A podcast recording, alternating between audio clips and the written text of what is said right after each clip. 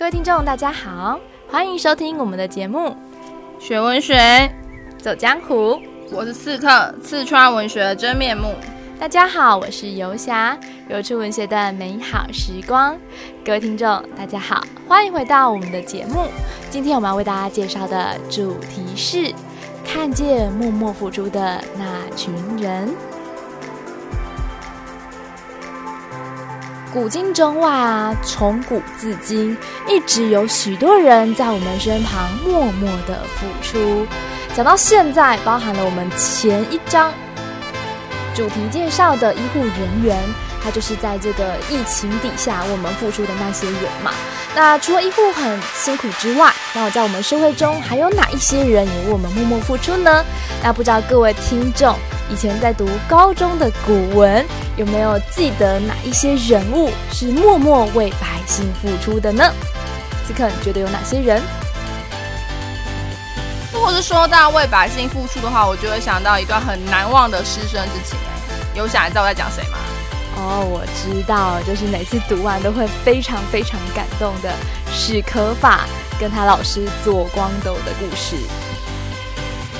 谈到那个明朝哦，左光斗跟史可法这对师生哦，明朝其实是我们中国非常黑暗的时代，大概就仅次于魏晋南北朝哦。那里面呢有很多的宦官哦，当道哦，像是魏忠贤等人哦。魏忠贤他所贪污的家产哦，甚至比国库还多，所以你可以知道当时的政治局势其实非常的混乱的。那当这个奸臣当道的时候，你想要苟延残喘的活命，当然就只能依附于他，甚至是同流合污。但是这个社会上就是会有一些人，他们呢秉持自己心中的公义哦，努力的想要为百姓做一点事情，哪怕牺牲生命在所不惜。就是左光斗跟史可法。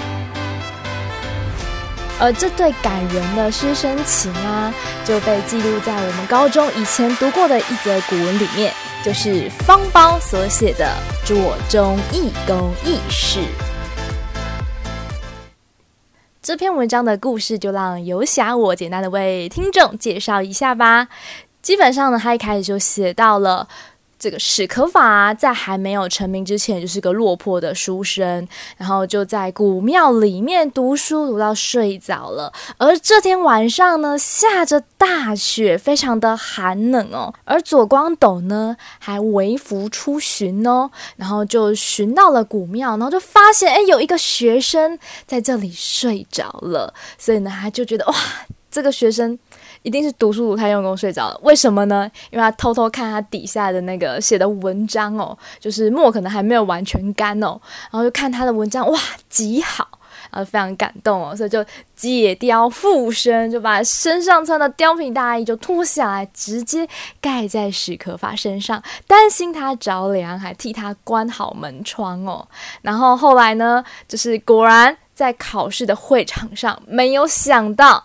他就正巧遇到史可法这位认真的学生呢，所以呢，看到他考卷就二话不说，看完就直接当面树第一哦，就直接写他就是第一名了。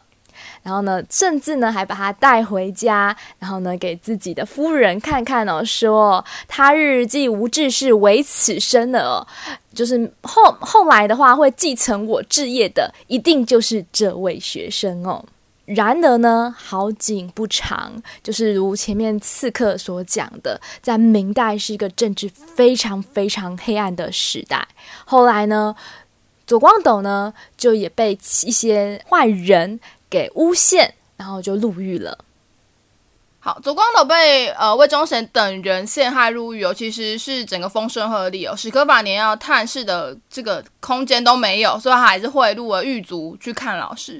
那到监狱现场，其实那个画面是蛮血淋淋的哦，就老师是经过了炮烙之刑，然后呢，整个筋骨尽脱，你可以想象那种宫斗剧里面就是很可怕的那种畸形哦。那呃，左光斗在这种情况下看到自己的学生呢，他不是感动的抱着他哭，而是很生气的骂他说：“你怎么可以来这个地方呢？国家都这样了，还需要你啊？”所以很显然是左光斗他的一心就是为了国家，然后他自己这么的痛苦，他不是先想要自己的情感，想要好好的跟学生告别啊，或讲一下内心的话，他其实是想说：“哎，赶快把学生送离这个是非之地，因为这个学生未来可能是拯救整个明朝政局的重要关键人物哦。”那。史可法也完全懂了老师心中的想法，虽然一边哭着说老师的心肝就像是铁石一样哦，完全是铁石心肠，但是他也清楚的知道自己就是要继承老师的遗志，去拯救或是去改变这个社会。而那份在左光斗身上铁石的心肝呐、其实呢，也就是左光斗呢为人民付出的那份决心的象征哦。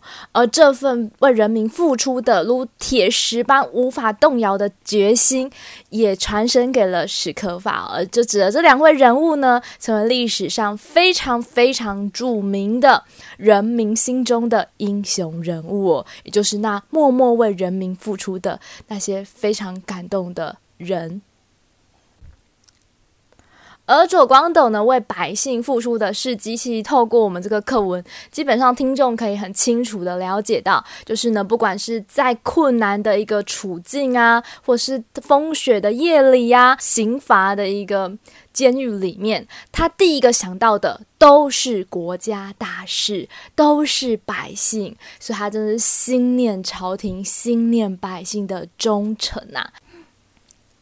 那走光斗我们知道了之后，史可法又有哪一些忠贞的表现呢？我们就交给刺客来解说喽。讲到史可法课文中有一句话很感人嘛，他说：“上恐负朝廷，下恐愧吾师。”那人生最经典的就是扬州十日哦。那时候其实明朝已经到了南明的时代。那南明大家都知道，南明的君王其实纵情声乐哦，所以当清军哦，就是多尔衮率军要去攻打呃扬州的时候，扬州其实是南明的最后一块守堡垒哦。那史可法快速的向朝廷要救兵哦，却完全没有人去理他。这时候他知道自。自己可能没有办法守下来，或是可能很多人就劝说，那这样你要不要逃走啊？这样可能会活下来。那史可法很坚持，他说至少他要站到一兵一卒，为南明可以多存活、多守卫一日就守卫一日。所以后来是守了扬州十日之后呢，被多尔衮攻陷，然后当然史可法也就呃就是葬葬送在沙场上。所以后来有所谓的梅花岭祭，就是用来纪念这一位哦英勇殉国的战士哦。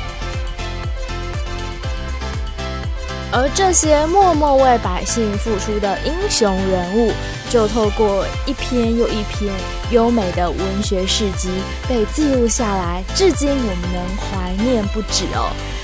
然而，在我们这个时代上，也有一群默默为我们付出的那群人，而那些人是谁呢？就是这阵子被连续剧或被编剧所注意到。关心到的那一些我们在火场上拼斗的勇士们，所以今天我们就邀请到我们的特别 DJ 来我们介绍《火神的眼泪》这部连续剧喽。大家好，我是张天赋，我们将带你走入消防员的日常，让你更加了解消防员。同时，我们也将介绍最近很热门的。消防职员剧《火神的眼泪》。消防员这个工作是非常有成就感的，但是在这些成就感的背后，隐藏着他们的辛酸。消防员不单单只有救火这么简单，他们还要会紧急救护、救助人命、装备器材保养、消防水源调查、消防设备检查、危险物品查查取缔、风灾、火灾、震灾、重大爆炸等灾害之抢救，还有为民服务。有时候还可能遇到民众要求他们本不是他们的工作，例如捕风捉蛇，他们还需要二十四小时待命，可能上厕所上到一半就必须出勤。当山难或重大灾害时，可能会好几天不能回家，因为这样时常遭到家人的不谅解。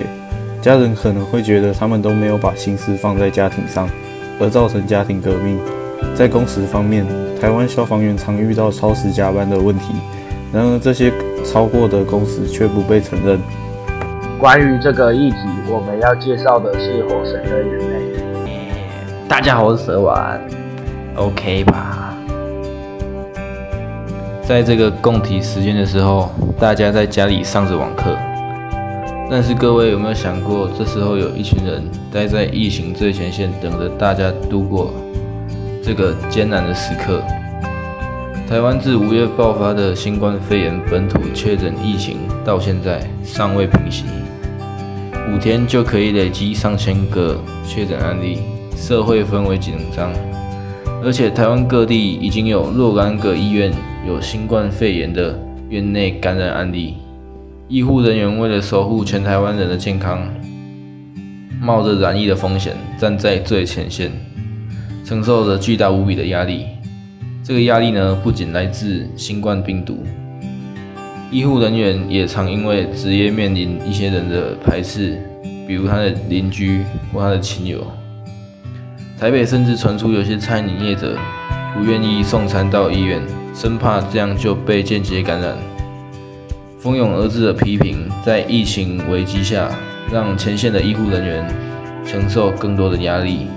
所以在这个时候呢，需要的是民众能够自律团结，能顾好自己的健康，把医疗资源留给最需要的人，以及对防疫人员的支持，才能一起度过这个难关。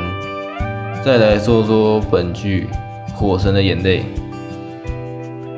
当紧急灾难发生，打火兄弟总是冲锋陷阵，在英勇的光环背后，累积无数的汗水。